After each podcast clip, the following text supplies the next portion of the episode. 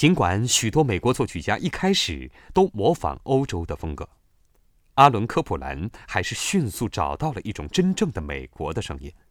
你能在他的芭蕾作品《阿帕拉契亚之春》、《小伙子比利》，还有以锄头落下为特色的《牧区竞技》中听到这样的声音。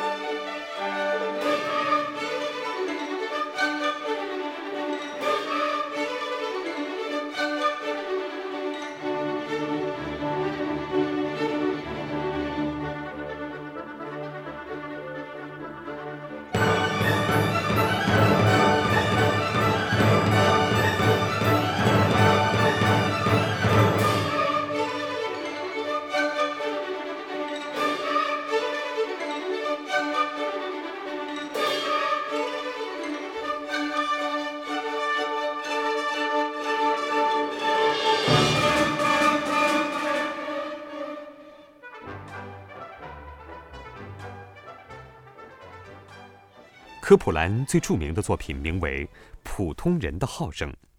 他现在在美国总统的就职典礼上演奏。